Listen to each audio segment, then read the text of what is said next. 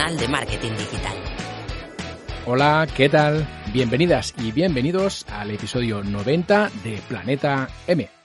Hoy hablaremos de podcasting y más en concreto haremos tertulias sobre cómo marketear un podcast. Para hablar de este tema tan apasionante, ya está listo el equipo de Planeta M de hoy. Hola a todos. Hola, hola. Muy buenas. Muy buenas. Hoy tenemos una tertulia a 5 con los indomables Jaime Garmar desde Madrid. Hola Jaime. Muy buenas, señores. ¿Qué tal estás, Paul? Muy bien, ¿y tú qué tal? Bueno, pues bien, eh, vivo, que no es poco. que, no es poco. la verdad que reírse de esto queda muy feo, ¿no? No, bueno, eh, ya bromas aparte. Eh, muy bien, muy bien. Encantado, como siempre, de volver a estar aquí, que ya tenía ganas, tenía un monazo tremendo de, echar un ratito con vosotros y sobre todo hoy, ¿no? Para hablar de, de algo, vamos, de lo que más me apasiona del mundo del podcasting. Así que vamos a darle duro. Lo vamos a pasar en grande, seguro. Jaime es el productor de Club WordPress, el podcast donde realiza entrevistas a profesionales de WordPress, marketing online y emprendimiento cada semana. En ocasiones le llaman la voz del podcasting. Su perfil en Twitter es arroba Jaime Garmar. Correcto, ¿no, Jaime? Correctísimo. Muy bien. También desde Madrid tenemos a Fernando Álvarez. Hola, Fernando. Muy buenas, ¿cómo estamos? ¿Qué tal todos? Muy bien. ¿Y tú qué tal? Pues bien, aquí ya empezando a tomar un poquito de sol para chicharrar a cualquier bicho que se me pose por encima. o sea que, que bien, ningún problema, todo bien. Muy bien. Fernando ayuda a los profesionales a obtener mejores resultados en el área de las habilidades profesionales, así como en la gestión empresarial. Su blog es desde latrinchera.com, su podcast es Código Emprendedor y su Twitter es arroba latrinchera. Correcto, ¿no, Fernando? Fantásticamente. Muy bien. En tierras gallegas tenemos a Rubén Bastón. Buenas, Rubén. Buenos días, buenos días. ¿Qué tal todo? Pues bien, aquí presumiendo de vistas. ay, ay, ay, como siempre, ¿no? Como siempre. Rubén es el director de la revista de marketing digital y comercio electrónico Marketing for E-Commerce. Mantiene un YouTube donde da píldoras semanales de formación marketera y desde hace ya un tiempo también un podcast, Marketing for E-Commerce Podcast. Su Twitter es arroba Rubén Bastón. Correcto, ¿no, Rubén? Todo correcto. Muy bien. Y en Madrid también tenemos a José Carlos... José, joder. José Carlos Cortizo. Buenas, Corti. Buenas, tienes ya muy desgastado mi nombre, por eso ya no te sale. Ya. Sí, la culpa es del usuario de Twitter, que lo confunde todo. Eso Correcto. es, eso es. Sí, sí.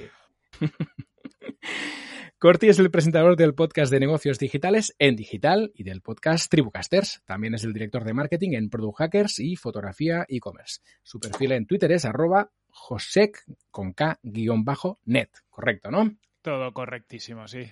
Muy bien, y finalmente para acabar con las presentaciones, yo mismo, Paul Rodríguez, desde Vic. Soy consultor de marketing online y además de Planeta M, codirijo con Corti el podcast Tribucasters. Mi página web es paulrodríguez.com y mi perfil en Twitter es arroba. Antes de empezar, recordarte, como siempre, que tenemos patrocinador. Se trata ni más ni menos que de Don Dominio un lujazo de patrocinador. De hecho, me consta que hay mogollón de gente cambiándose a Don, Dominio, sobre todo por el tema del servicio de atención al cliente, que lo hacen súper fino. Hombre, yo el primero, ¿eh? Fíjate que eh, en Don Dominio, solo a partir de 10 dominios, 10 dominios, ya tienes descuento en el precio. Así que, bueno. Bueno, es que estos de Don Dominio se lo curran mogollón. La verdad que están ahí dando duro y currando eso y sobre todo dando unos precios y un servicio increíble. La verdad es que sí. Todos para Don Dominio bueno, yo solo os digo que tengo un jingle y todo, ¿eh? Somos muy adictos a Don Dominio. Mátame. Hasta aquí el podcast de hoy. Nos ha encantado estar con ustedes. Ah, hemos perdido toda la audiencia. Madre mía, la caída en iVox. Madre mía. Madre mía, madre mía. Oye, Corti, esto se avisa porque sabiendo que tenemos un jingle, pues les cobramos un poco más a donde es que este es, claro, esto claro. es un servicio extra. Hablando de monetización y todavía no tenemos ni idea, ¿eh? Espérate que se quieran quedar. Espérate. Eso, igual, igual. A ver, a ver. Adiós. la cagamos los ahora. hemos perdido, los hemos perdido. Los hemos perdido. Oye, oye, gente que Don Dominio mola mogollón. Eso es, eso es. Eso es. Muy bien, pues eh, una vez comentado el patrocinio de Don Dominio y cantado el jingle y todo, eh, decirte que nos puedes escuchar en cualquier plataforma de podcast y que además, muy importante, te puedes suscribir. También recordarte que puedes encontrar toda la información del podcast y las notas extendidas de los episodios en nuestra web, planetampodcast.com. Finalmente, comentarte que nos puedes seguir en Twitter. Nuestro perfil es arroba planetaM7. Bueno, ahora sí, vamos al lío, chicos. Vamos para allá. Vamos. Venga, vamos. Venga, va. A ver, si os parece bien, eh, me gustaría empezar haciéndoos una pregunta a cada uno de vosotros, que es, eh, ¿dedicáis el mismo tiempo a producir vuestros episodios de podcast que a promocionarlos? Venga, va, ¿quién dispara? Pues venga, yo rompo, el, yo rompo el hielo y así me quito la vergüenza de encima desde el primer minuto. Porque en Código Emprendedor, así sutilmente, es en el podcast en el que tú tienes que hacer lo que yo digo, no lo que yo hago, porque dedico infinitamente poco, por no decir tirando a cero, la promoción y sí el resto toda la promoción, o sea, la producción. Por lo cual, mm, no sé lo que vais a decir los demás, pero yo ya aviso, no jamás se haga eso. Eh, estoy, estoy intentando dejarlo. Lo que yo hago es el 100% producción y prácticamente un 0, algo de, de, promoción. Y lo que recomiendo sería un 80% de promoción y un 20% de producción. Que no significa que la producción se haga la, de cualquier manera, significa simplemente que es ocho veces más grande la promoción. Ya está. Quitada la vergüenza de no hagáis lo que yo hago, por favor. Creo que no estarás solo, Fernando. A ver los demás. Yo apoyo a Fernando en sus, en sus penas. Eh, al final a nosotros también nos pasa un poco, ¿no? Es decir, eh, todo va por épocas y también depende un poco del momento de ocupación que tengas en general, pero en nuestro caso que al final el podcast es un producto dentro de, de la revista, que también tiene su YouTube y los contenidos. Hay, hay, semanas en las que te da un poco más tiempo para darle mimo, pero hay otras en las que eh, es que casi te cuesta anunciar en tus propias redes que has sacado el podcast. Es como, madre mía, que lo, lo que he sido y lo que soy, ¿no? no tengo tiempo para moverlo. Con lo cual sí que notas que eh, si tienes que priorizar, priorizas eh, en producción para mantener el nivel de las entrevistas, el nivel del contenido, y lo que acabas penalizando es eso tan necesario que reconozco, por ejemplo, que un Planeta M que un Corti o Jaime lo hacéis muchísimo mejor porque tenéis ese punto de anunciarlo, mencionar gente, estar un poco más encima, retuitearlo un par de veces más que, que a mí me está, me está costando, ¿no? No, lo hago, no lo hago como creo que debería hacerse, como comenta Fernando. Bueno, tienes una ventaja, Rubén, ¿no? Que quizás que, que marketing for e-commerce es un todo, ¿no? Entonces al final pues aparece en la newsletter. O sea, yo, yo me, me, acabo enterando de todos los episodios vuestros porque o por el Instagram o por la newsletter o cruzado con otro contenido lo acabas viendo que, que en otros casos no tenemos ese, ese punto, ¿no? Sí, en, en, mi defensa podría decir que sí que tenemos ya como estructurado un plan de difusión que ya no depende de mí. Y eso es lo bueno que tiene el podcast. Eso. Ahí echar las piedras al, al tejado de Sí, porque al final pues sí que va a moverlo en cada red de, de, de, de Marketing for E-Commerce, que sale el día siguiente en la newsletter, el domingo en la newsletter semanal, y por lo menos eso lo va sosteniendo. Suerte que no depende de mí. Qué bonito es echarle la culpa a otro, ¿eh? eh no, a ver, eh, yo ya por poner el granito de arena, eh, en este caso no voy a discrepar, o sea, sabéis que me mola, pero no voy a discrepar, porque eh, somos el peor ejemplo del mundo, parece ser. Eh, si bien es cierto que el hecho de producción a todos, al que menos o al que más, nos lleva unas cuantas horitas y no tiene nada que ver al final con con el poco tiempo que tenemos para el hecho de, de, promocionarlo, ¿no? Porque aparte, por suerte, todos tenemos nuestros propios negocios y no podemos estar a todos si no eres Rubén Bastón, que se lo deja a otro, porque oye, lo, de trabajar, lo de trabajar en la ría no lo lleva muy bien. Bueno, eh, puntos a...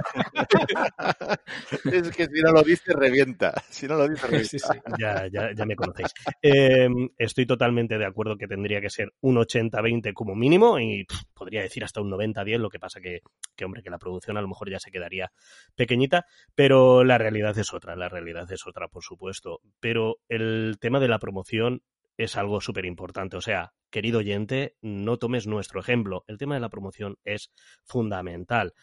En el caso de Club WordPress, pues yo siempre, bien es cierto que siempre intento jugar eh, con el invitado de, oye, acuérdate que te voy a etiquetar, si no es molestia, todo lo que puedas. Un poco, pues, allanar el camino, ¿no? Porque también contar con ese plus de, del, del invitado que te ayude para promocionarlo. Pero bueno, al final todo se limita a un par de tweets, eh, sí, etiquetar a X gente que te pueda ayudar a moverlo porque lo has mencionado. Y ahora en mi caso, que ya en el próximo episodio me voy a currar más la newsletter, porque es que mi newsletter era, mira el programa y ya está. Uf, ¿Sabes? No tiene nada que ver con la newsletter, por ejemplo, que hace aquí mi gran querido Corti, que es una maravilla, ¿sabes? Que ya sí. tienes la opción de escuchar el podcast, pero solo la newsletter ya mm, sí. es maravillosa, ¿no? Y... Luego te doy los billetes, gracias.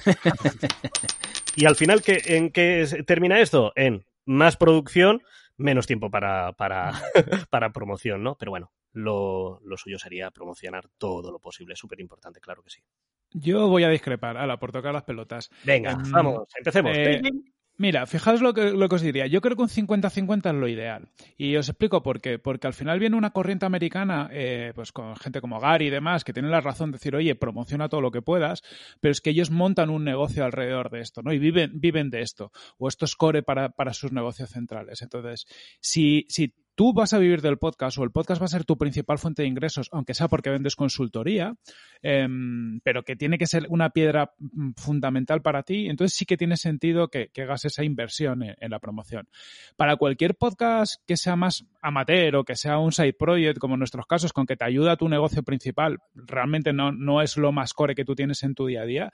Eh, aspirar al 80-20 significa o bajar radicalmente la producción, que puede ser un, un caso, pero yo creo que al final los que estamos en podcasting también estamos por, por jugar, ¿no? Y los que estamos aquí yo creo que también lo demostramos. Eh, yo qué sé, tienes a Jaime que además de, de Club WordPress está experimentando con, con historias, ¿no? Eh, Rubén que experimenta con YouTube, eh, Fernando que también está metido en mis fregados, eh, Paul que cuando hacemos Tribucasters me da mucha caña y, y jugamos con los efectos, ¿no? Aquí estamos jugando con el medio, entonces eh, me resulta muy complicado darle cariño a un contenido, eh, tratar de jugar con un medio que está todavía desarrollándose eh, y tener eso, que eso sea solo el 20% de, del tiempo total que te lleva el podcast. Eh, si no te dedicas a ello. Creo que es tam también por no poner unas pretensiones a la gente que sean irrealizables. Sí, sí, sí. eh, o sea, toda la razón. Mm, La verdad que, que no te quito razón, pero.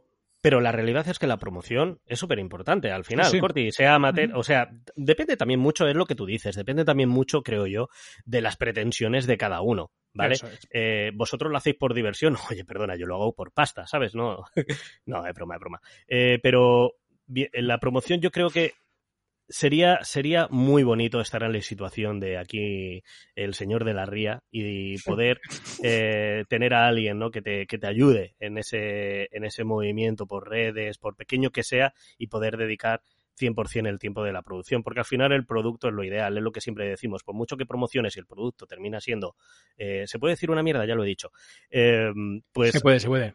Al final, al final da igual. O sea, al final te va a funcionar un anuncio, pero la gente va a llegar al producto y no va a ser interesante. Por, por mucha promoción que hagas después, eh, no va a interesar, ¿no? Por eso, 80-20, venga, vale, a lo mejor es excesivo. La promoción es súper importante, pero por supuesto, por encima de todo, es el producto, que en este caso es el episodio, y bueno, en nuestro caso, pues pasárnoslo bien, ¿no? Que para eso lo hacemos. Eso es. Hombre, yo ahí, si me permitís, estoy de acuerdo en parte contigo, Corti, en el tema de, que efectivamente, mm, bueno, pues le depende de, de cuál sea tu objetivo con el podcast, eh, bueno, pues le puedas dedicar más o menos tiempo a la promoción. Es decir, si es puro, absoluto, o sea, el 110% de hobby, pues a lo mejor lo que te mola es hacerlo. Y luego que lo escuche más o menos gente, pues tampoco te va la vida en ello. Y también rompiendo una lanza por si alguien está pensando, Jolín, aquí vaya cuánto ego, quiere más promoción que, que calidad de producción. No, explico un no. poco también el por qué yo he dicho 80-20. Exactamente. Es decir, parto de la base y siempre la he defendido y en un montón de programas que aquí hemos hecho es algo que siempre he defendido y bueno, solo está, mm, de- vamos, solo hay que escuchar mi podcast de ejemplo. No es que ahora sea muy bueno, no, es que era demasiado malo al inicio. Es decir, poquito a poquito la parte técnica la he podido ir apañando lo mejor que he sabido, podido. Seguro que si lo coge alguien que sabe de verdad, pues, me, me pega una colleja con la mano abierta, pero desde luego si escucha los primeros episodios, eh, aquello era tristemente lamentable. Entonces, yo parto de la base de que una vez que tú tienes ya una producción de calidad, o al menos con la mayor y mejor calidad que puedes darle, tanto desde la perspectiva técnica de audio como de contenido propiamente, y como tú bien decías, jugando y experimentando. De hecho, todavía tengo recuerdos de aquel episodio que hice imitando voces y tal, en un 24 de diciembre. Maldito, maldito día. Que, que, que a lo tonto, menos las voces, el resto del episodio me gusta. O sea, los efectos y tal me mola. Las voces es lo que, bueno, pues es lo que hay. Uno no es ventrílocuo como, como le pasan a otros.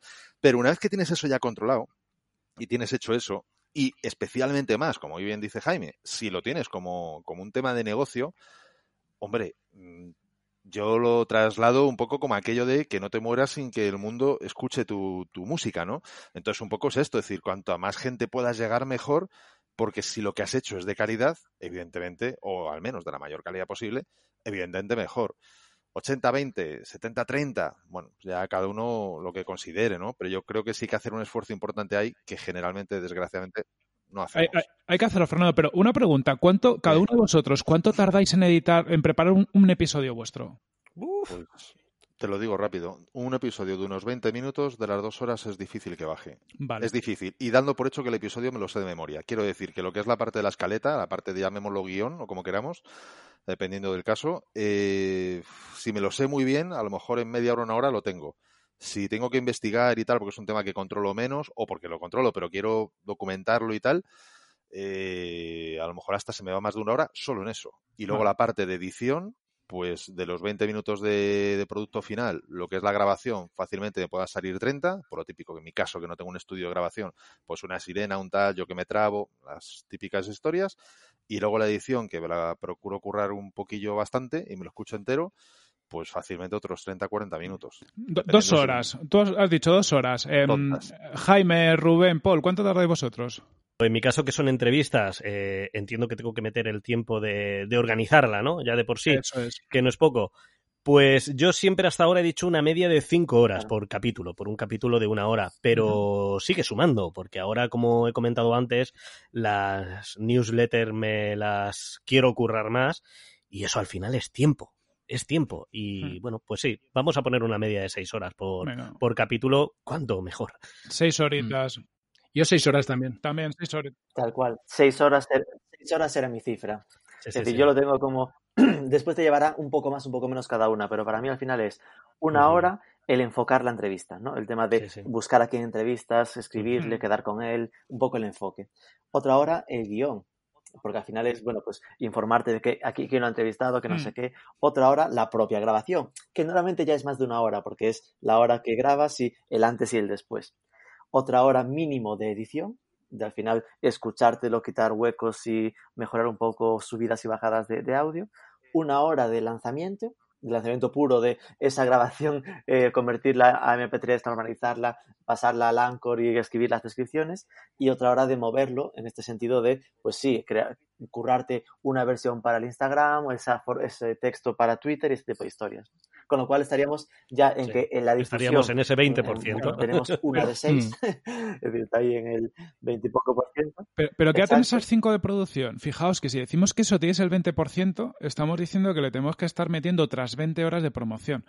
Ya estamos hablando de 25 horas a la semana. Eh, que al final, bueno, que sonaba mucho. Yo, yo, lo que voy por eso, que, que, estaría igual y conceptualmente es 80-20, pero que la realidad es que nada que tengas un producto que esté un pelín cuidado y no te dediques a esto, el 80-20 te lleva a tener que estar a jornada completa o media jornada dedicado a esto. Lo, lo que pasa que, por otro lado, es verdad, mm. y, y de hecho, desde aquí ya os lanzo un agradecimiento enorme, porque yo que estaba muy quemado con todo el tiempo que me llevaba, soy un privilegiado de tener para de narices. De muchos consuelo de tonto. Yo he dado un tiempo de dos horas, en el mejor de los casos, pero es que mi peor de los casos, que a lo mejor pueden ser tres, cuatro horas como muchísimo, es que es el, vamos, para vosotros es insoñable, o sea, hay que decir, que, totalmente. encantado.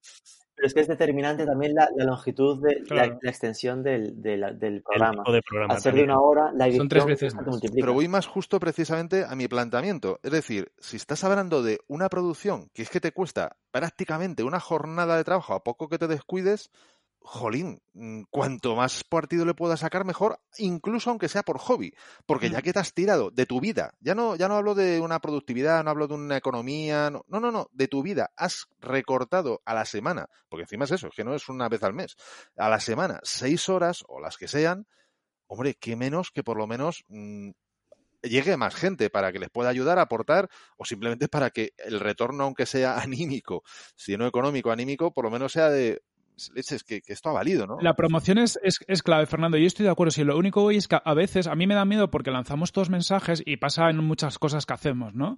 Lo que has dicho tú, que a veces decimos lo que hay que hacer y no lo que hacemos, pero luego acabamos haciendo las cosas de otra forma porque, porque ese mensaje es un poco, eh, es, es como algo aspiracional y, y eso frustra a mucha gente, ¿no? Un tío que entra al mundo podcasting eh, se va a sentir siempre frustrado hasta que no pueda dedicar 20 horas a la semana a promoción. Oye, pues mira, a lo mejor si dedicas cinco a, a, la producción y cinco a promoción. Oye, chicos, cinco horas de promoción. O sea, si le dedicáramos cinco horas nosotros a nuestros podcasts, sí, vamos, sí. la cantidad de cosas que haríamos.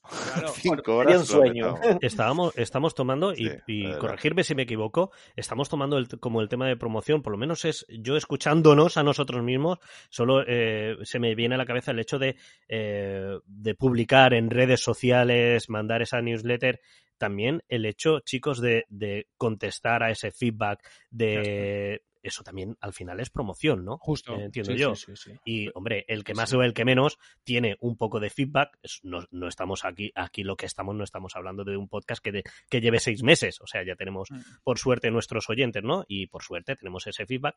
El hecho mm. de ser rápidos a la hora de dar respuesta a esas consultas o a esos agradecimientos, que muchas veces es casi más importante, ¿no? Eh, eso al final también es promoción. Eso también es tiempo que hay que contar. Y eso es tiempo que nos quitamos de nuestros propios proyectos. Eso es. No sí. tenemos un día, vamos, no sé vosotros, yo no tengo una hora estimada en mi calendar para decir voy a responder a... No, o sea, me viene, intento responder lo máximo posible para que ese oyente se sienta querido, ¿no? Se sienta, eh, pues eso, o sea, acompañado, no sé, no sabría cómo, cómo decirlo. Al final mm -hmm. eso también es promoción. Totalmente. Sí, pero bueno, en la línea de lo que dice Corti, yo creo que es interesante eso. Si hiciéramos el esfuerzo de eh, en qué se nos va la difusión, pues imagínate, el, el, aspiracional de otras cinco horas de difusión, ¿qué podría ser? Que se nos vaya una hora a, a la difusión mm. en redes sociales estándar, otra hora a una buena newsletter eh, para, para moverla, una hora a generar más contenidos de redifusión en días posteriores, en, en hacer como despieces por quotes o frases interesantes. Una hora podría ser de transcripción de, del programa, transcripción o resumen un poco más amplio que el que podamos hacer habitualmente. Eso. Y otra de despieces, ¿no? Ese de me, me, pillo cachos y los convierto a vídeos en YouTube o, o a tal. Es decir, que cosas hay, se pueden hacer, ¿no? Pero sí que seguramente con 5 o 6 horas estoy en la línea de Corti de que ya sería un muy buen ejercicio Eso de es, teniendo en cuenta que al final el podcast generas un fondo de armario que te cagas. O sea, todos los que sí. estamos aquí, eh, cuando pones, que luego entraremos si quieres en automatizaciones y demás, y todos esos despieces, todo, todo eso que pones, encima lo, lo automatizas un poco para que uh -huh. poco a poco todo ese contenido vaya resonando, es que al final, cuando tienes, como llevamos todos aquí, cerca de 100 episodios o más, es que eso va solo.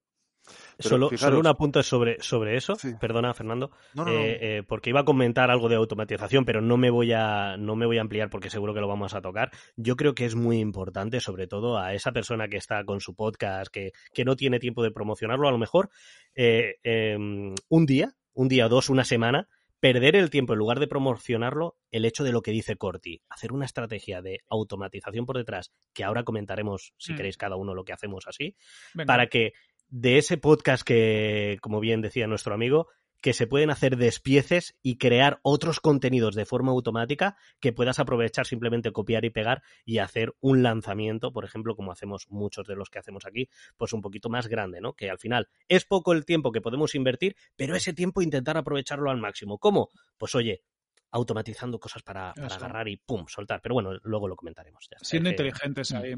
Yo ahí sí, simplemente quería decir, intentando recopilar un poco todo, por intentar dejar un, mensaje yo creo que más claro y, y, decirme si estáis o no de acuerdo pasando del PowerPoint, que es lo que hemos estado, al menos yo, haciendo un poco al principio, de, bueno, pues 80-20 y tal, y yéndonos un poquito más al Excel, ahora que ya Cordy nos ha pedido que dijéramos horas concretas y lo ves de otra manera, a ver, yo creo que también podemos plantear dos, dos escenarios. El escenario de alguien, pues eh, como nosotros, que se lo guisa y se lo come, eh, y el escenario de, de, alguien como Rubén, que, que, tiene quien lo delegue, ¿no? Ya, ya por hacer sangre.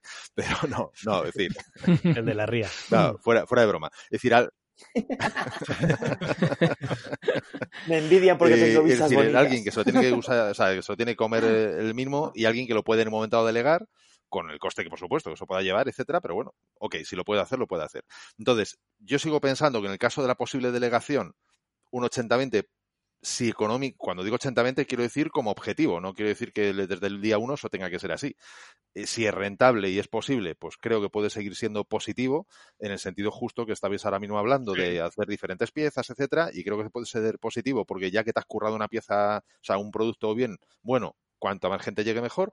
Ahora bien, en el 90% de los casos o 95% de los casos de los que no lo guisamos y no lo comemos y en los que esas cuatro, tres, dos, cinco horas que digamos a creación del podcast, pues tal y como bien se ha visto y Corte mismo ha dicho, decir, hombre, ya no digo cinco, si dedicáramos todas las semanas, dos horas, tres horas, solamente a promoción de ese episodio, solo a promoción de ese episodio, sería la leche. Ahora, si de esas tres horas dedicáramos dos a la promoción de ese episodio y una hora a automatizaciones varias de ese u otros episodios, es decir, a hacer procesos más en el lote, que ahora iremos viendo, lo petábamos.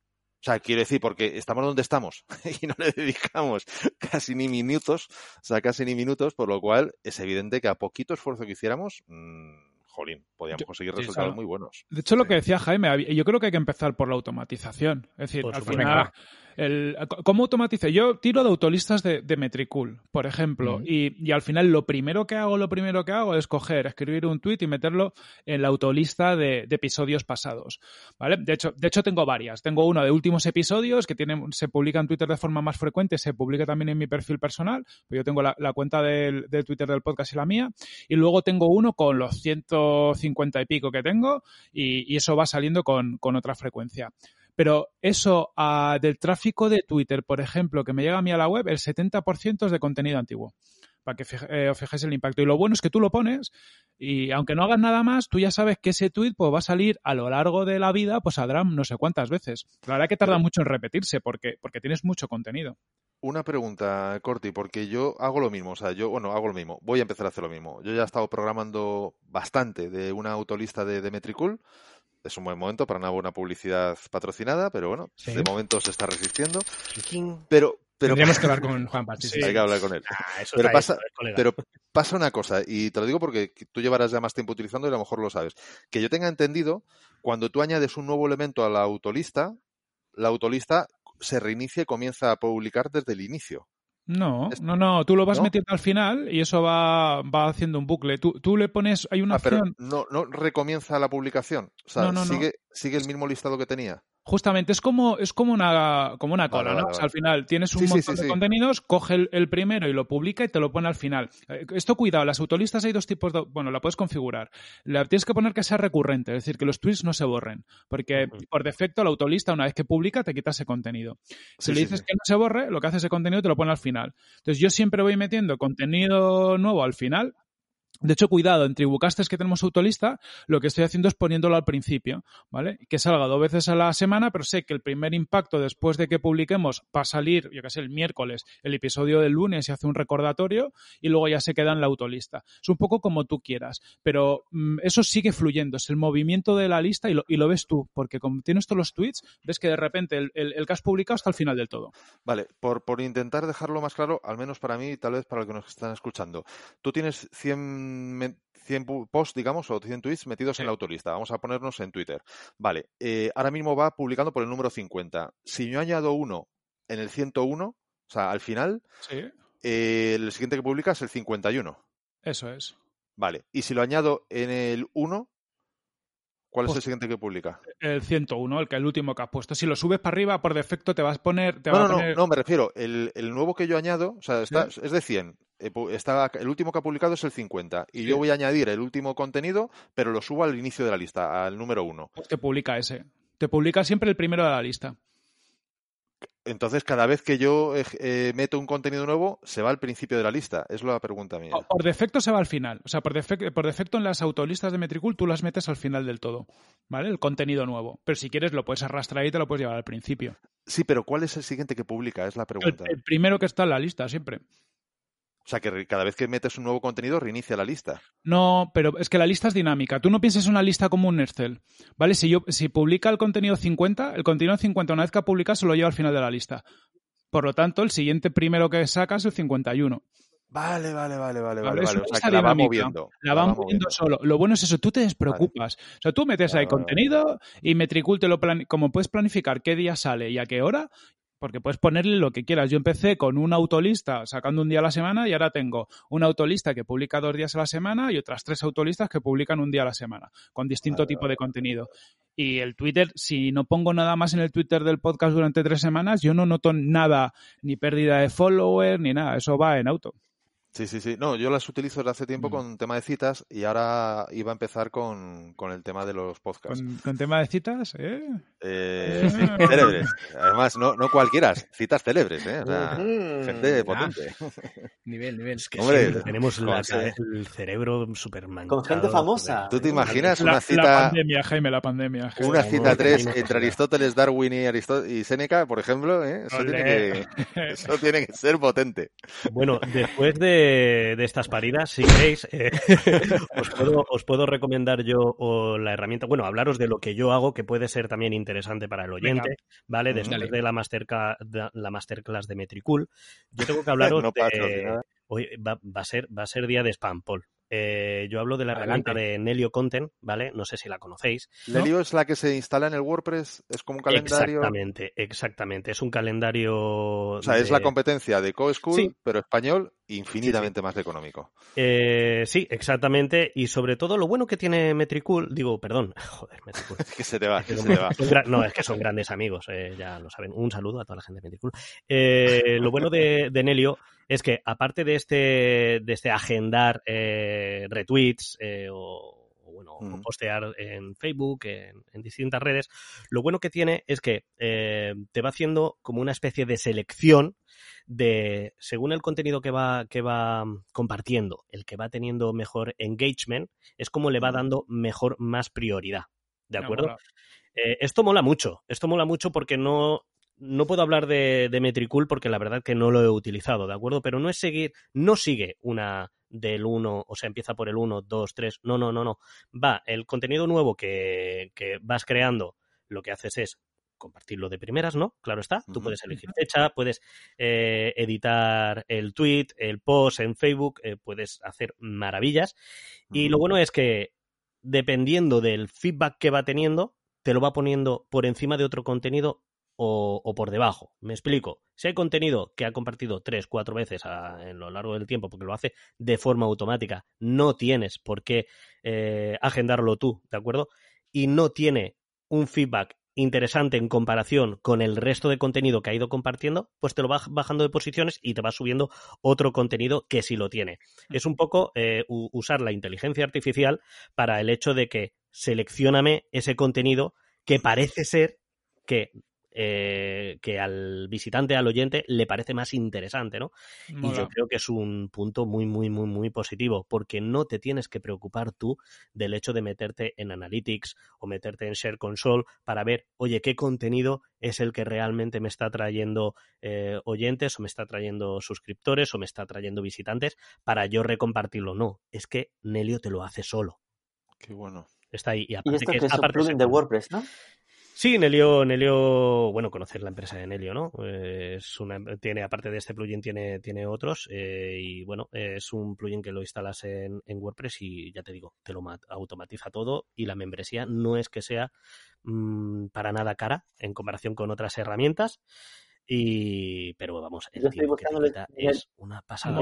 Neliosoftware.com 100 euros al año la versión premium. Eh, hay una versión. Ah, bueno, es que han cambiado el plan. Es que yo llevo con esto eh, tiempo, pero sí, han cambiado a un plan anual, parece ser. Pero bueno, ya te digo, eh, es una maravilla eso. Sí, tiene una de starter para que será el plugin de WordPress y la premium, que es la que si vas a su web. Sí, eh, creo que la 100 euros Starter lo que no puede hacer es automatizar los los eh, los emails, o sea, los perdón, los posts, eh, que los, los tienes que meter tú a mano. ¿De acuerdo? Esta funcionalidad que yo digo está dentro de la parte premium. Pero, en serio, eh, es muy interesante. Es muy, muy, muy interesante. Porque ahí entramos dentro de la automatización, pero ya es una automatización más inteligente que el simple hecho de genérame este contenido y comparte, y compártelo, ¿no? Es otra opción, es otra opción. Sí. Lo vendes mejor que ellos, ya te Sí, digo. Porque... Estaba viendo la web y lo mismo, no me llama tanto. Y, y en la web no se nota esto. Y, Ostras, pues joder, lo cuentas y me apetece probarlo. Estáis perdiendo una oportunidad. Yo, Sí, yo por lo sí, que- sí, sí, llámale. Y al comercial. Yo lo tengo instalado en, el- en- desde la trinchera.com en el WordPress. Es verdad que lo utilizo en plan súper simple, la versión gratuita. O sea, yo no le he sacado ni la mitad de la mitad del partido que, que está aquí comentando Jaime. Y yo lo veo súper recomendable. O sea, y de Sí. precio está tirado. O sea, ya digo, la alternativa americana de esto es, si yo no me equivoco mucho, es Code Schedule. Y, y- y casi estamos hablando, recuerdo, hablo de memoria, ¿eh? pero creo que era de 30 a 40 el mínimo mensual. Sí. O sea, quiero decir, o sea, es una, una salvajada la diferencia y, vamos, me parece una herramienta muy buena. De verdad os la recomiendo, que por lo menos la gratuita la probéis porque me parece la caña. Sí, yo estoy en un plan antiguo, la verdad, porque no he tenido tiempo. Siempre quiero pasarme al anual, porque la verdad que sale mucho mejor. Yo estoy en un plan antiguo que creo que pago algo menos de 27 euros al mes. Pero para que os hagáis una idea, yo cuando voy a lanzar un programa, cuando voy a lanzar el post de ese episodio en WordPress, yo automatizo el lanzamiento del primer tweet, el primer eh, post en Facebook y el primer eh, post en, en LinkedIn. Ese lo personalizo, pero es que también personalizo los futuros, ¿vale? Porque no te agarra, no es como, eh, no voy a hablar de Metricool, vuelvo a decir, porque no lo conozco, pero no es agarrarte el título y compartirlo con la URL, no. Tú personalizas esos mails. Tú le dices, eh, el, el ma- el mail, o sea, eh, perdón, el post eh, primero, el retweet primero va a ser así. El de que me vas a hacer dentro de una semana, porque yo es lo que suelo hacer, pongo un programa y hago que se retuitee, eh, eso sí, eh, eso sí lo hago yo en la semana siguiente, y ese lo personalizo también, como etiquetando al invitado, poniendo esos hashtags, pero también el que vas a, a utilizar cuando a ti te dé la gana, Nelio, te lo voy a personalizar también, porque no quiero que lo hagas tú, quiero que lo hagas con este hashtag, con este, ¿vale? Para que parezca, pues, oye, lo más natural posible. Por eso Claro. digo, se pueden hacer tantas cosas y encima perdiendo un poquito de tiempo para, para que todo tenga, pues, eso, una, una visión natural. Que al final lo de la automatización, automatización, chicos, hay que tener mucho cuidado, que una mala automatización eh, hace mucho más mal que bueno. Qué bien. Sí, Sí, sí. yo en el caso de Metricool también las autolistas lo que hago es poner yo los tweets. Es decir, lo que dices tú, porque si al final solo pones el título, no mencionas a la persona, ni pones hashtag, ni nada, pues pier- pierdes un poquito de, de gracia. Deja ahí, ahí, sí. Pero, Sí, vamos, o sea, como sea, yo qué sé, pues con, con Nelio, con Metriculo, con la herramienta que sea, importante que, que para un podcast que se genera contenido recurrente, que se meta en un sitio que ese contenido lo vaya explotando con el tiempo. Porque es que lo- flipa- flipas, yo de repente hay tweets antiguos que se ponen que tienen en una semana más retweets que contenido nuevo, porque Por lo que sea encaja con algo que está pasando o llama la atención. momento, sí. Sí, sí, sí. Y, y, joder, es que dices, de puta madre, porque al menos puedo estar más tranquilo de, de que hay una cierta visibilidad. Y sobre todo hacerlo bien. Ahí a mí lo sobre todo hacerlo bien, perdona Rubén, ya el último apunte y me callo un rato. Eh, sobre todo es el hecho de que cuidado con lo que retuiteamos, cuidado con lo que automatizamos, que, que sea contenido evergreen. O sea, seleccionar antes de, una vez que lo programáis, seleccionar en esta herramienta o en otras, porque esto se podrá hacer en otras muchas herramientas, el contenido que no sea, o sea, que no valga la pena retuitearlo, mm, poner que no se haga, ¿vale? Porque a veces vemos contenido de distintos blogs de evento del año 2015 en el que estuve con tal y dices, uff, es que, es que queda fatal, Sí, chicos, sí, no sí. sé qué opináis, Sí, sí. queda muy feo esto. A, a mí me ha De pasado verdad. alguna vez, yo lo sí, reconozco. no, y a mí, y a mí, incluso, y a mí, claro. Puse un plugin de WordPress de estos hace mucho tiempo, ¿no? Que te cogía el contenido y hasta, hasta que no te pegas dos leches, ¿no? Que de repente dices, ostras, qué, qué, qué, qué raro que salga esto. Y lo empiezas a tunear un poco, te vamos. Actualizaciones de la 3.2, ¿sabes? De WordPress. Ya. Por favor, ¿sabes? O sea, queda muy feo. O incluso un feliz Navidad en junio. También puede pasar, sí. Sí. Yo, yo, por ejemplo, tengo una autolista, esto de, de otros, de otros temas, pero yo tengo una autolista para que eh, publique en septiembre, octubre contenidos de, por ejemplo, de Black Friday y demás. Yo antes generaba un mogollón de contenido de, de ese tipo. Entonces, eh, también puedes tener autolistas que activas o desactivas por fechas del año, ¿no? Porque ahí dependiendo de tu negocio. O sea, que aquí la creatividad al poder, en función de cada uno que lo, que lo ajuste a sus necesidades. Mm. Al de la RIA le, habíamos, Sí. le había cortado yo antes, perdón. Exacto, lo que quería decir era que el, el miedo que me da a veces con estas herramientas es el, el que no controles la frecuencia, que, al final se pise con otros contenidos que estás publicando al mismo tiempo, ¿no? En plan Sí. de, ok, de repente que te salte un, un tweet justo después de otro que has Sí, sí. lanzado, ese tipo de historias, ¿no? No sé si tienen como opción para marcar un tope de frecuencia Sí, sí, así. lo tienen en este caso y te tengo que decir, Rubén, que muy bueno eso que has dicho porque a mí me pasa continuamente. Yo ha habido días que a lo mejor he sacado el podcast, normalmente pues pongo pues para que se publique el tweet a las 8 de la mañana o algo así, ¿no? Para cuando la gente, cuando le pilla yendo al trabajo o cuando está tomando el café. Eh, y bien es cierto que coincide a veces que pongo el podcast de esa semana, en plan con todo el cariño, mirar qué pedazo invitado, y justamente a los cinco minutos siguientes, pum, otro tweet, sabes que lo pisa. Y es un poco como que pierde eh, pues esa, esa, el- esa novedad, ¿no? Pero bueno, Mm. sí, se puede automatizar, por supuesto, el hecho de se puede programar tantos tweets al día, incluso por horas. Pero bueno, muchas veces, pues sí, al final hacerlo perfecto, perfecto es complicado. Hay que ir ajustando. Una, una pregunta que me viene ahora, si no os importa que haga un pequeño giro, pero que seguimos en la temática. Pues. ¿O tenéis, ¿Alguien iba a decir algo? ¿Estoy interrumpiendo algo? No, no, Dale, dale, dale. dale. Es que se me ha ocurrido ahora, porque claro, estamos ahí con el Facebook, en Instagram, en Twitter, es decir, los grandes clásicos, pero ¿alguno se ha planteado o estáis ya utilizando Pinterest para promocionar el podcast? Porque parece como la gran olvidada, pero, pero bueno, sigue estando ahí y tiene su público. No. No, la verdad. Yo, fíjate No. que hace poco, dentro de nada, saldrá una entrevista sobre esto, eh, bastante interesante. Sobre Pinterest. sobre Pinterest con una invitada de lujo. Bueno. Y me quedé a cuadros, sinceramente, porque ha sido la única entrevista en la que he estado hablando eh, sobre algo que no tengo absolutamente ni idea. Pero ni idea. Y, tienes mucha razón, Fernando. Se puede aprovechar. Yo hasta el momento, no sé vosotros, yo hasta el momento no, no lo he probado, pero bien es cierto que aquí entiendo yo que necesita un buen soporte de imagen, ¿no? Es un poco, Hmm. no como Instagram, no es 100% como Instagram, pero si bien es cierto que tiene que, que llamar la atención. Bueno, es que tampoco Hombre, me voy a meter. E- En ese No. sentido es como Instagram, es decir, es mayoritariamente visual, pero tiene la gran, enorme, salvaje ventaja que es que desde el minuto uno tú puedes poner links. O sea, no es como Sí. Instagram que si no tienes tales condiciones Ya. no puedes. No, no, aquí tú puedes. Es decir, que es un generador de tráfico, en mi opinión, muy potente. Sí que es verdad que no sé ahora mismo las estadísticas, pero que desde el En primer España momento es muy bajo, de todas formas, todavía la Claro. penetración. Sí, sí, sí. que es mayoritariamente americano, en ese sentido, por mayoritariamente de habla inglesa, pero que es que vamos a ver, yo tengo, debo de tener, yo llevo años, pero años, te estoy- estoy hablando de fácilmente más de 10 años que ni entro. O sea, o he entrado y he salido, o sea, poco más. Eh, tengo tres mil y pico seguidores, me creo recordar, y sin hacer nada en más de 10 años, sigo recibiendo me gustas y movidas de estas, o sea, pineos, ¿Y, y digamos que tráfico, llaman. Mm. tráfico recibes a la web desde Pinterest? No, porque nunca lo he utilizado bien. Es otra de las cosas que haz lo que digo, no lo que hago. Lo, lo digo porque Yo he escuchado mucho de Pinterest, pero claro, casi todos son tendencias americanas y po- Sí. no conozco casi Claro. nadie que en España, Claro. eh, bueno, salvo en algunos verticales, beauty, moda, o sea, en algunos verticales tiene mucho sentido, pero así a lo mejor más en verticales que tocamos nosotros, negocios y demás, no conozco a nadie que le haya sacado partido. Y ya Instagram es complicado y eso que tiene mucha más audiencia, ya, ya es complicado por el tema de enlaces. Yo no me metería en Pinterest salvo que fuera algo muy core para mí, por, por, por lo que hablamos antes, Sí. tienes pocos tiempo, ¿no?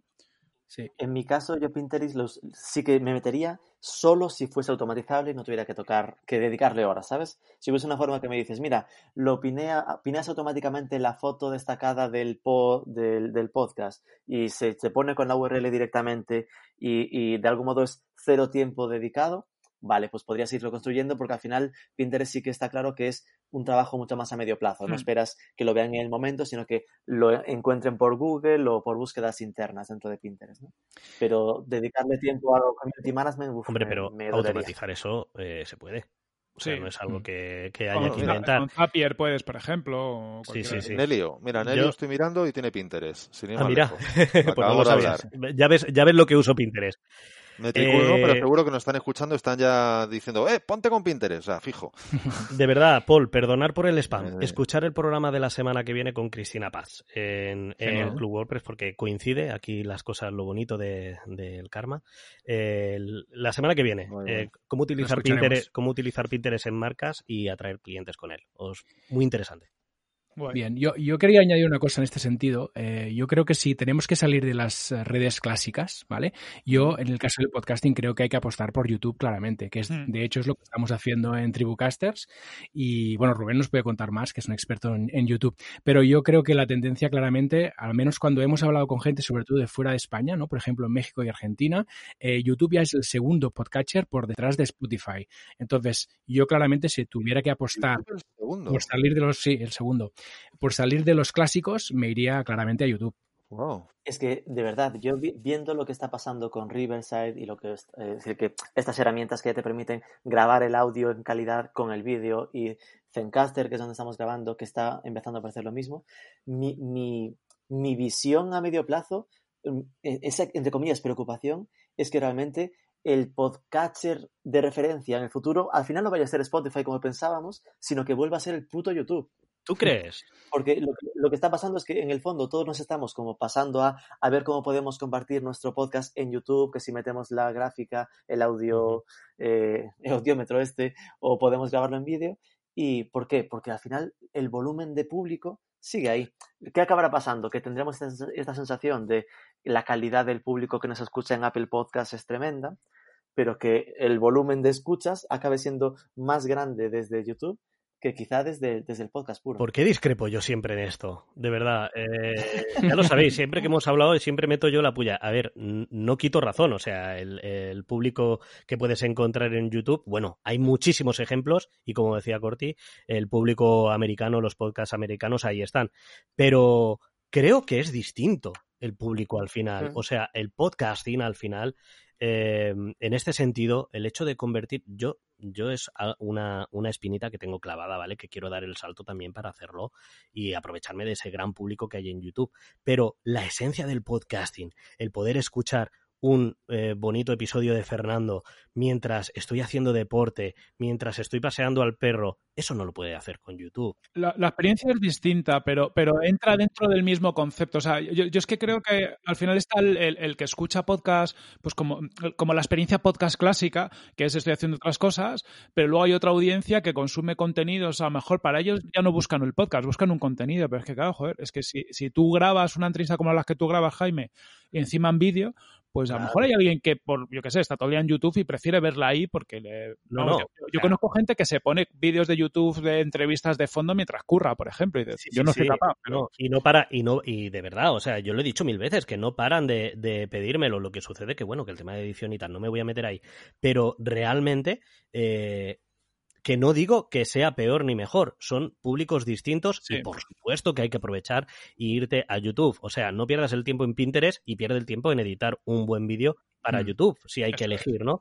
Pero, pero de verdad, yo soy el consumidor clásico que yo ya de por sí escuchar un podcast mientras curro muchas veces no puedo, porque no me da la cabeza para, estar a dos cosas, soy hombre, y no digamos, no digamos que ponerme, que ponerme un vídeo, ¿no? Pienso que es interesante, por supuesto, hay un nicho ahí de, gente tremendo, pero, pero no es 100% necesario. No sé cómo, no. sé si a lo mejor me estoy... Se, puede, yo creo que se puede usar como canal. O sea, decir, incluso, incluso no tienes por qué poner el podcast completo en YouTube. Pero, por ejemplo, con Paul lo hemos visto y estamos jugando con ello de, oye, pues a lo mejor si, si grabas con vídeo, entrevistas a alguien y responde como con Joan, ¿no? Con Joan Boluda, que le entrevistamos hace poco, pues te cuenta cuáles son las herramientas que él usa para podcasting. Joder, pues si de ahí sacas un vídeo de tres minutos, de puta madre, pues al final ese vídeo lo usas para captar una audiencia ahí, para luego decirle, vete a escuchar el resto a mi podcast. Como canal de marketing le vemos mucho interés en eso. Qué planteación más chula acabas de hacer. Eh, o sea, sí, el tema, el tema, de despieces, el tema de despieces lo estamos platicando también, incluso en entrevistas amplias como, perdón, como el webinar que hicimos de TikTok, pues sacar despieces breves, ¿no? De cuánto vale un diamante en TikTok, Eso, ¿no? Eso sí que es súper útil, pero aún así es que al final si, si vemos un poco la tendencia, ¿no? Eh, pues estamos hartos de ver programas de radio que se están pasando al vídeo. Esto no quiere decir que dejen de hacer el programa de radio, ¿no? Es Nadie sabe nada o los programas, perdón, o los programas deportivos, pero eh, que sí que están aprovechando que la gente también busca ese punto de, visual. entonces, que, sí que creo que es una tendencia bastante fuerte el, que se complete la experiencia pura audio con ese ese, esa web tremenda, gigante que es YouTube, donde además es que lo hacen mucho mejor que cualquiera de los podcasts a los que estamos habituados. Y te genera una mucha mucha más fácil, oh, joder, qué palabra, una mucho más sencilla recuperación de los contenidos a través del buscador o de este tipo de historias. Eh, eh, hay que tener en cuenta que el, medio es distinto, o sea, muchos niveles. Entonces, por ejemplo, eh, sí que es verdad que, que, si planteas un podcast que vas a transformar en YouTube, yo creo que tienes que darle una vuelta a ver cómo lo puedes hacer, como decía Jaime, para mantener esa esencia de podcast y que en el canal audio se escuche perfecto y que sea un podcast, o sea, que no, no acabes recurriendo a la visual, porque hay una tendencia que cuando te estás viendo a hacer cosas en pantalla y que luego en el podcast pierde sentido, pero esto lo tienes que tener muy en cuenta. Y, y también el tema de tiempos. O sea, yo no sé cuál, cuál, es vuestra experiencia, pero bueno, yo, yo ya consigo que en Digital, pues tenemos ya todavía poco, pero ya de unas 2.200 visualizaciones al mes en YouTube de, los contenidos, que dice, bueno, al menos ahora ya me parece algo que ya, joder, que como que suma, ¿no? Que antes estaba muy, muy lejos. Y, pero la, escucha media es un 20% con suerte del contenido, porque, claro, al final la gente eh, los vídeos cortos se los ve, pero un podcast de hora y media, que al final yo me enrollo y acaba siendo eso, pues la gente no se lo ve. Entonces tienes que cuesta. Yo pongo el podcast porque no me cuesta nada ponerlo entero, ya, ya que está, pero sé que al final la gente solo se ve un cachito. Pero esto va a pasarte con los grandes y con los pequeños. ¿eh? Es decir, yo que también subo vídeos, los míticos de 5 o 10 minutos, eh, ese, esa, esa, frustración de que en porcentaje la gente empieza y cae, esto hay que entenderlo igual que el bounce rate en una web que va a haber siempre un porcentaje de gente mm. que curiosea y se va. Y que mm. si nos lo diesen los podcasters, lo veríamos igual. Es decir, que si te vas, creo que era Spotify. Sí, en Anchor lo ves, por ejemplo. Sí verás que la gente tampoco se escucha los programas completos. Así que tampoco hay que frustrarse. No, pero los cortos, o sea, yo que estoy experimentando ahora sacar, eh, pues eso, despieces de cada vídeo, estoy sacando ahora tres, pues ya la media está por encima del 50%, que dices, bueno, em, y, encima sobre todo que sí que les noto como que cogen un poquito más de, más de tracción, ¿no? esos vídeos que el podcast completo. Que le da más interés a lo mejor YouTube. Sí, respondes preguntas concretitas. Yo creo que es muy importante ahí eso, que, que, sea una pregunta, hacer la maldita carátula YouTube Live, porque mis portadas de podcast no son YouTube Live y se notan, pero en cuanto das con el rollo este de destacar el título, responder una pregunta, contenido muy corto, funciona mejor. Lo mismo, a mí me da igual tener suscriptores en, en YouTube, pero la idea es poderlos derivar luego al podcast. Usarlo como canal.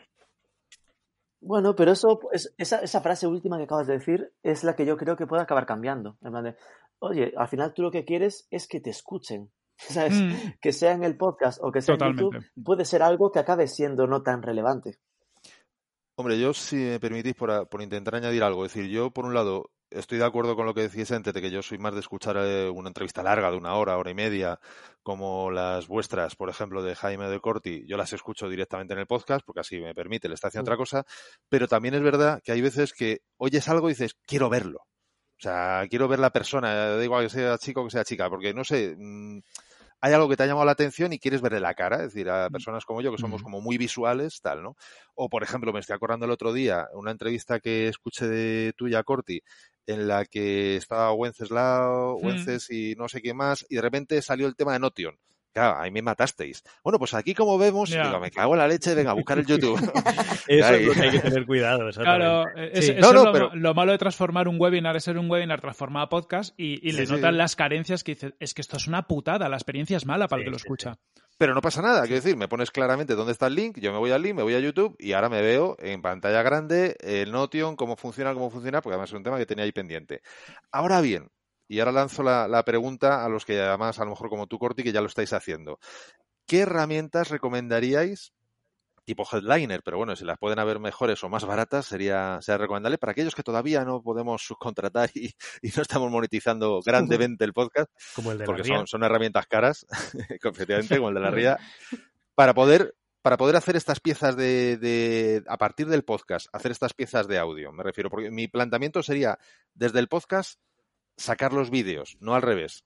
O sea, no, no, del vídeo sacar el audio, porque eso, es en principio fácil. ¿Sabes cuál es la putada? Y al menos yo lo que he visto, yo cada vez que he hecho eh, vídeos con Headliner, que al final Headliner, pues, yo los vídeos que sacaba al mes los hacía gratis, no, nunca he pagado nada. Sí, sí, em, funciona, pero luego no tiene mucho engagement en YouTube. O sea, la gente no, incluso te diría, es que tiene menos visualizaciones, que es curioso. Dice, a lo mejor podría entender que tuviera mismas visualizaciones y que la gente eh, luego los viera menos. Pero yo creo que hasta, hasta YouTube te los posiciona peor debe enterarse por lo que sea que no hay persona, o sea, que no hay un contenido visual potente.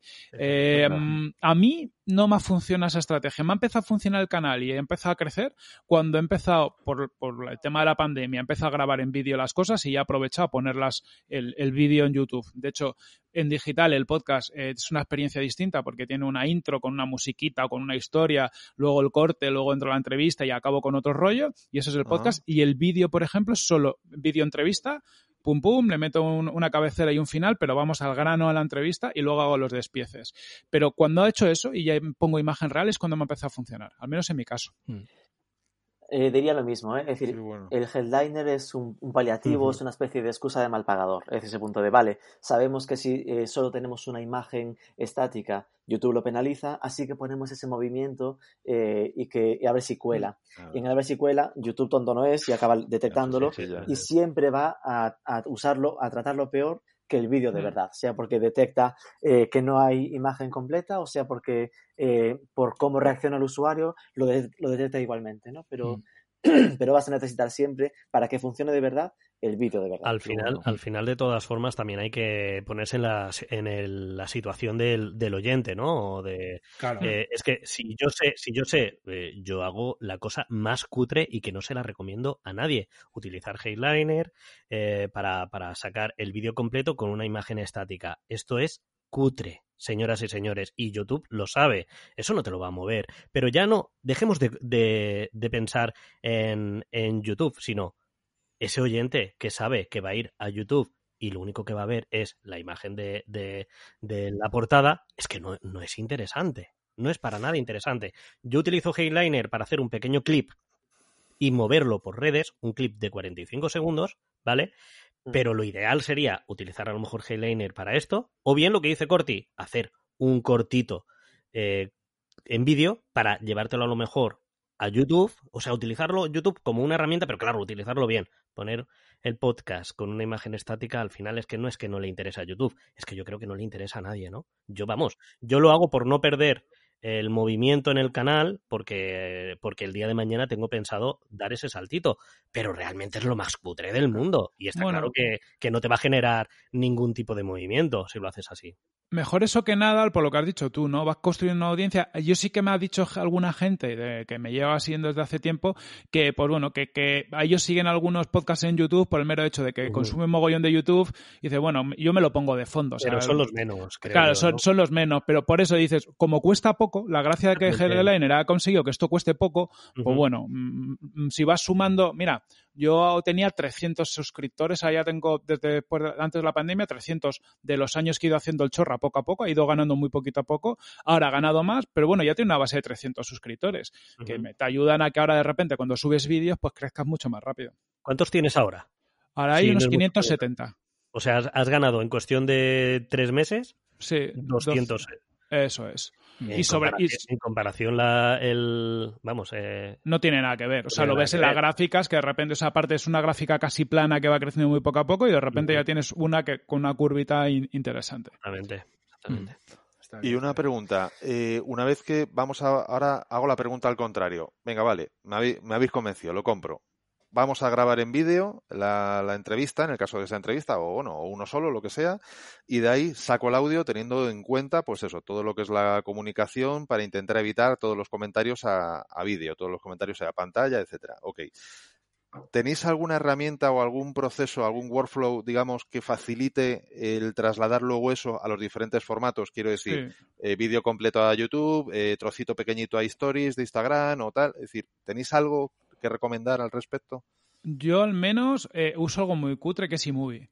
Pero en eMovie, por ejemplo, yo ya me he creado plantillas, no plantillas, o sea, yo tengo como un vídeo base con, por ejemplo, para en digital, para la intro, el, el vídeo y la outro, y luego otro, otros para los cortes, ¿vale? Que es una, una intro, un fragmentito de vídeo con un letrerito, que al final es un poco la, la pregunta que se hace, la outro, y, y para Tribucastes, por ejemplo, tenemos también uno, un, como un vídeo base, porque como Riverside te saca el vídeo un poco raro, le hemos puesto como una pantalla por encima con, con info, entonces lo bueno de hacer hacerlo así es que cuando me llega un nuevo vídeo, simplemente reemplazo el vídeo existente, corto el trozo que yo quiero y que eso tardas minutos, dos minutos, y ya generas el vídeo. Entonces, bueno, no es la leche, no está automatizado, pero no te tienes que crear desde cero cada vez que, o sea, que no te tienes que crear un proyecto nuevo cada vez que tienes un vídeo.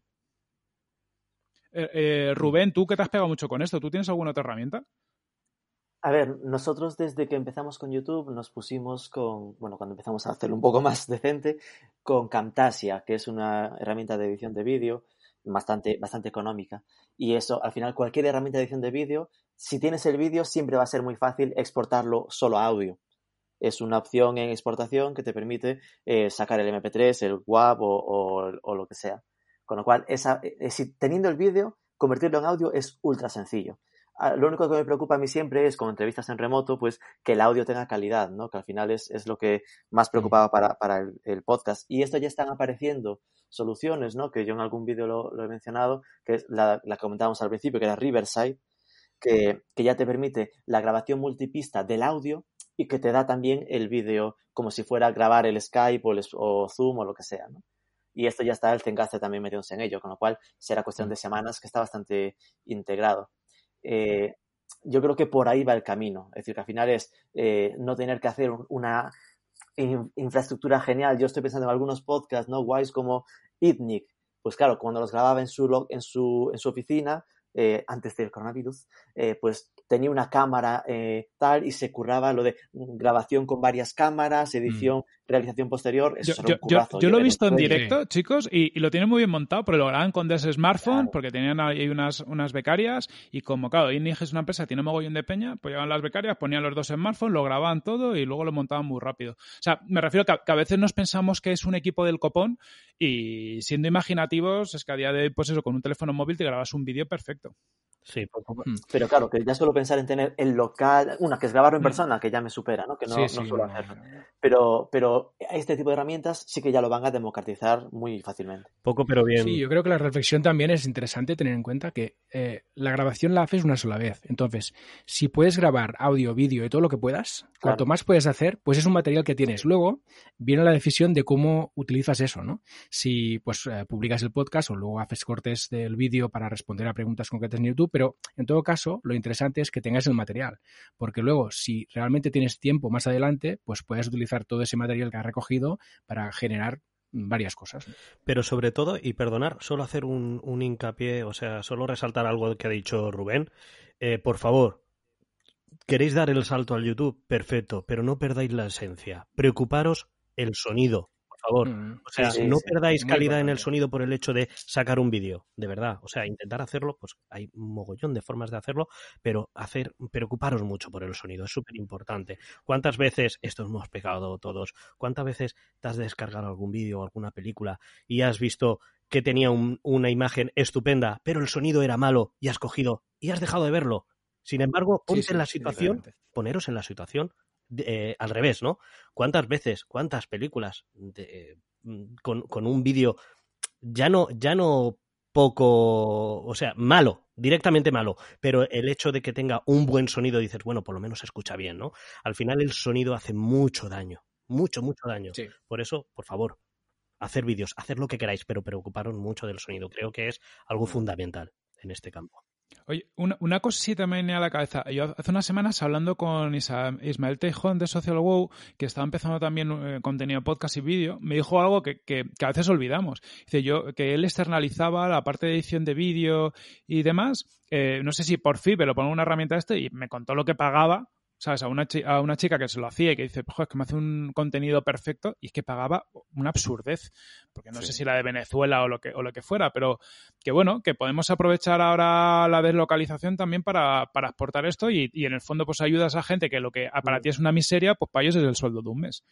Sí, sí. yo, yo eh, la verdad es que me lo he planteado en algún, en algún momento, porque la verdad que yo siempre hablo en cada podcast de, por favor, el tema de de, de, llevar esa constancia, ¿no? Y soy el primero que peca en la constancia.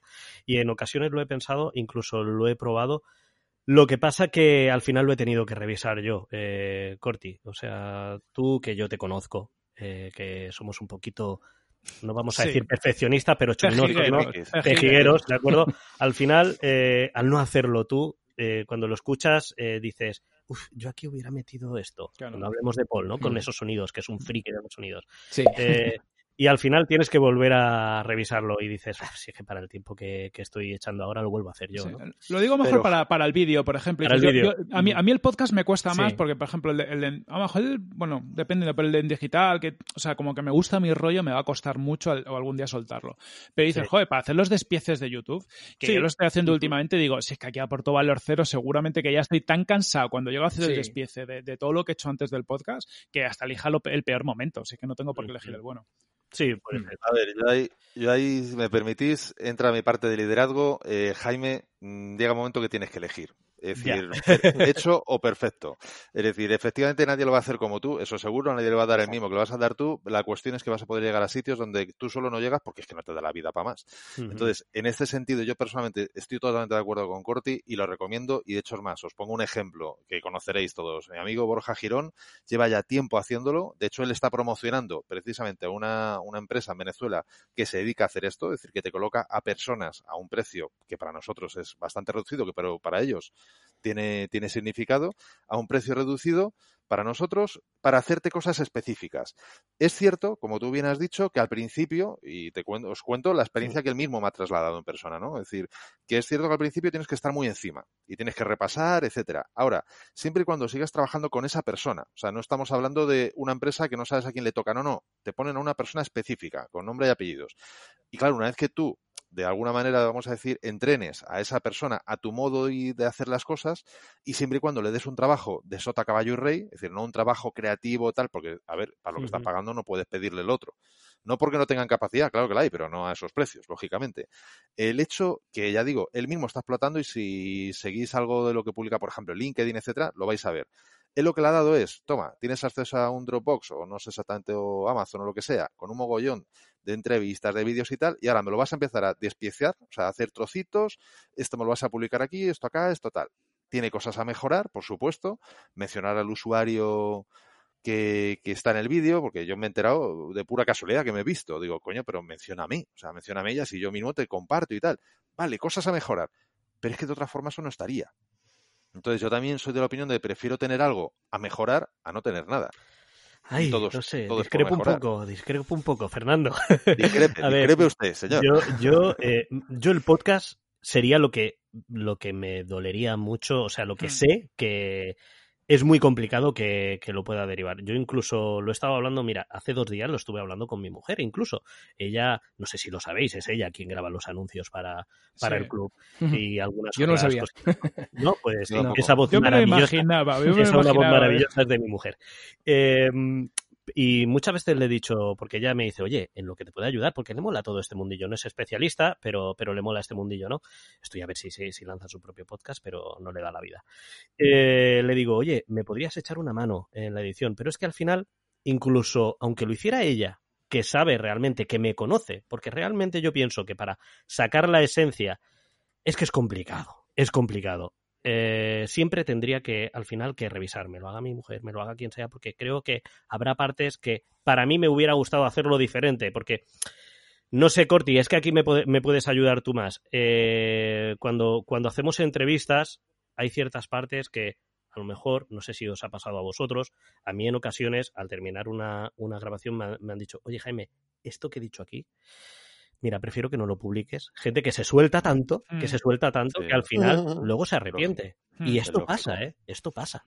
Yo, yo, por eso intento no presionar mucho. O sea, em, yo soy intento ser muy polite porque cuando he, tirado un poco más, me ha pasado eso. Entonces pregunto, y si no contestas de primera, digo, lo entiendo y tiro, porque es, es, una putada a veces el, joder, un contenido tan bueno duele mucho luego quitarlo. Hmm. Sí, sí. Bueno, a mí es porque la gente al final se, parece ser que se olvida, ¿no? Con suerte, que es lo hmm. maravilloso de esto. Eh, pero volviendo a lo, que, a lo que quería comentar, el podcast, dárselo a una tercera persona, empresa, etc., me costaría mucho. Si bien es cierto que me podría plantear y me parecería muy bueno, siguiendo un poco la línea de Fernando, eh, que dice que mejor que esté a que no esté, el hecho de esos recortes para YouTube, que ahora estamos haciendo mucho hincapié en YouTube, a lo mejor eso sí lo derivo, porque yo no lo hago, yo no lo hago, o sea, por, el, el 100% es porque sé que me va a llevar mogollón de tiempo, porque voy a buscar una calidad que de primeras no la voy a poder dar porque no tengo ni idea de edición de vídeo, ¿vale? Sería un poco volver a los inicios, pero oye, mejor que te lo haga un tercero y que exista, pues sí, ¿por qué no? Seguramente. Pero dejar tu niño, tu niño, tu programa, tu audio a un tercero. Eso cuesta. cuesta. Ahí, ahí, te diría dos cosas. La primera, para tu tranquilidad y disfrute, cuando quieras, con todo el cariño del mundo nos sentamos y lo trabajamos porque eso lo puede superar. el perfeccionismo lo puede superar. Unas pastillas que... Muchos otros como yo lo hemos hecho, así que se puede. Y lo segundo, un poco en la línea de lo que estabas diciendo, es que, vamos a ver, hay muchas fases en el proceso. Es decir, tú puedes entregar el, producto ya terminado, porque vale, todavía no nos hemos sentado y no lo has conseguido superar, pero es que ese contenido terminado ya, editado, como a ti te gusta, con los ajustes que a ti te gustan, hay mucho que hacer con él. Trocear, eh, encapsular para Instagram, para Pinterest, para no sé qué, y eso es súper derivable, o sea, porque ya está hecho. Por supuesto, esa parte sí. Pero la base, la base, yo creo que, que hay que pensárselo tres veces hay que la, base es la que nos tenemos que sentar, no te preocupes, eso cuando quieras. yo, en esto, me alineo más con Fernando. ¿eh? Al final no, eh, no es un tema de asumir que va a, ser, a quedar feo, pero hecho. Es un tema de hay un coste de aprendizaje. Es decir, yo estaba en, eh, donde está Jaime el año pasado, pero en ese punto de Dios necesito más tiempo porque si no, no me da la vida. y me costaba mucho pensar en externalizar este tipo de historias y al final eh, te quedas con el core y el core que es la entrevista la grabo yo, obvio. Y eso es decir, el guion lo preparo yo, la negociación o la conversación con el entrevistado lo hago yo, eh, las intros y salidas me encargo yo, pero la edición la, la, fui sacando a, una compañera del equipo, que era algo que, insisto, pensaba que era imposible. Pero al final es eso, a las primeras veces notas que no tiene tu toque, que aquí, aquí, pero eso se educa, ¿sabes? Al final es un tema de darse mm, uno o dos meses de ir revisando cosas y poco a poco nunca será igual, pero se, se, sobrevive. Corti, apóyame, Corti, apóyame, que yo sé que tú piensas como yo. Yo, yo o sea, yo entiendo, entiendo lo que se dicen y, conceptualmente estoy de acuerdo, pero me pasa como a ti, Jaime. O sea, el soltar la edición de digital a mí me costaría la vida. Mm. Eh, y lo tengo que hacer, ¿eh? Que coste lo tengo como de, deberes, pero, pero bueno, primero soltaré todo el trabajo de post, de todo lo que pasa después, el resumen del episodio, el generar las carátulas, eh, los tweets y demás, que al final se va también un, un curro, pero soltar eso o, incluso de la newsletter, la, parte de generar contenidos, que lo dejamos para otro episodio, los newsletters, pero y crear un contenido tal que sea bueno, es que, joder, es que es tu señal de identidad, ¿no? Es, yo qué sé. Mm. Para mí las intros de identidad, por ejemplo, es que es, es, que no sé, no, no, me, no, sería mi podcast si no las hiciera yo. Total. es que mirando, mirando, mirando hacia la realidad. Eso, yo creo que no se Claro. la vida se toman decisiones de forma más fácil, sí. Una, una cosa al respecto. Eh, ¿Vosotros pensáis que todos los diseños, y pongo ejemplos que conozco de primera mano, de Agatha Ruiz de la Prada, lo, al día de hoy, actualmente, ¿los ha hecho ella? No, por pues supuesto que no. Por supuesto que no. ¿Tiene su señal de identidad? Mm. Mm. Entonces, la cuestión no está en que si no lo haces tú no la tiene. La cuestión está en cómo puedes trasladar a otra persona esa señal de identidad. Es decir, para que eso crezca, y entiendo que como padres de la criatura queréis que eso crezca, cuando digo eso quiero decir... Eh, sí, tienes razón, Fer. Tienes toda la razón del mundo Y, lo, sabemos en lo más... Pero no nadie, lo... te, pues nadie te está quitando la razón, ¿eh? Pues trabajemos en resolverlo. Venga, vamos a, hacer, vamos a hacer una reunión conjunta y lo hacemos entre todos, porque así ya... Venga, hecho. Podcasters anónimos. Podcasters anónimos. Bueno, chicos, eh, me sabe muy mal cortar esto, pero es que llevamos ya una hora pasada de rato y hemos tratado de los 16 puntos que tenía yo apuntados, hemos tratado cuatro. es lo que te iba a decir, es que haces escaletas muy largas, conociéndonos, haces escaletas muy, bueno, largas. Nada, o sea que vamos a dejarlo ya, voy a programar para la siguiente temporada un episodio más para hablar de marketear podcast, porque nos han quedado muchísimas cosas en el tintero, pero bueno, aún así ha sido súper interesante. Ves programando dos. Dos, sí, sí, Yo, aquí veo, yo aquí veo hasta para tres. Tranquilamente, pues nada, iremos programando otros episodios. Em, si os parece, podemos acabar haciendo un poquito de spam de vuestros proyectos propios y así nos vamos despidiendo. Si queréis lanzar un fete al aire, ahora es el momento. Venga, va. Venga, empiezo yo, como al principio me has saludado a mí primero, pues venga, termino yo primero. Eh, yo no me voy a enrollar, que sabéis que me gusta, simplemente jaimegarmar.com ¿vale? Y ahí lo tenéis todo, mis proyectos, mis podcasts, todo. Y recordar, la semana que viene, escuchar el club si queréis aprender de Pinterest. Ya está. Muchas gracias, Paul, como siempre. Ah, un placer. En mi caso, uf, madre mía, estamos en unas semanas bastante locas de, de iniciativas. Hoy mismo en Marketing for E-Commerce acabamos de sacar un ebook con opiniones de más de 30 expertos, entre los cuales está Corti, de cómo quedará el sector digital después del coronavirus, que ahí, ahí analizado por, por vertical bastante interesante. el 30 de junio tenemos un webinar con Magento y dos empresas B2B, Item y Roland, para hablar un poco del e-commerce B2B. Y el 9 de julio estamos ya ultimando el Next Payments, que evento presencial volcado a digital este año, eh, en el que tendremos, entre otros, a un eh, Product Business Owner de Zara, que nos va a contar todo lo que están preparando a nivel de omnicanalidad, que va a quedar bastante chulo. Qué bueno, qué bueno. Venga, siguiente. Venga, pues yo simplemente, como ya hablamos de podcasting, pues venirse a tribucasters.com y ahí escucháis pues lo, a Paul y aquí al colega pues hablando de podcasting con gente muy guay. Somos muy adictos. al final ha calado, ha calado. ha calado, ha calado. Ha calado, pues nada, en mi caso me tenéis en desde la trinchera.com y por ser más concreto y específico, el próximo episodio, posiblemente los dos próximos episodios, porque no, no creo que me quepa en uno de 20 minutos, que es el tamaño que me comprometo, quiero comprometerme a hacer, luego no lo consigo siempre, de Código Emprendedor, del podcast Código Emprendedor, creo que os puede gustar, que se trata sobre la cómo hacer o mejorar tu comunicación con programación neurolingüística, con PNL, en base a la petición de, un oyente. Muy bien. Así que de eso se trata. Genial. Muy bien, chicos, pues ha sido muy interesante, así que un abrazo fuerte y gracias a todos. Un abrazo. Muchas gracias. Un placer. Un Videoclip en la ría. ¿Cuándo lo grabamos el videoclip en la ría? Comilona, Lo ¿no? Mariscada en la ría, Casi patrocinada mejor. por Marketing for E-Commerce. Casi mejor. Esa sí que la subimos a YouTube. Te va a salir bastante caro. Gracias a todos. Y gracias a ti por escucharnos, por los comentarios y likes en iVoox y por las reseñas de 5 estrellas en Apple Podcast. Se agradecen un montón. Recuerda que puedes suscribirte al podcast, recomendarlo a todo el mundo y pasarte por Don Dominio a comprar dominios, hostings y certificados SSL. Nos vemos la semana que viene con mucho más. Hasta el próximo episodio. Adiós. Hasta luego. Chao.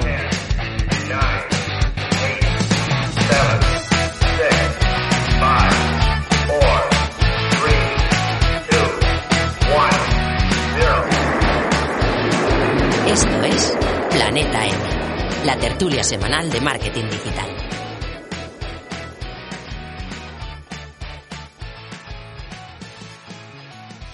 Somos muy adictos a Don Dominio. Tiririri.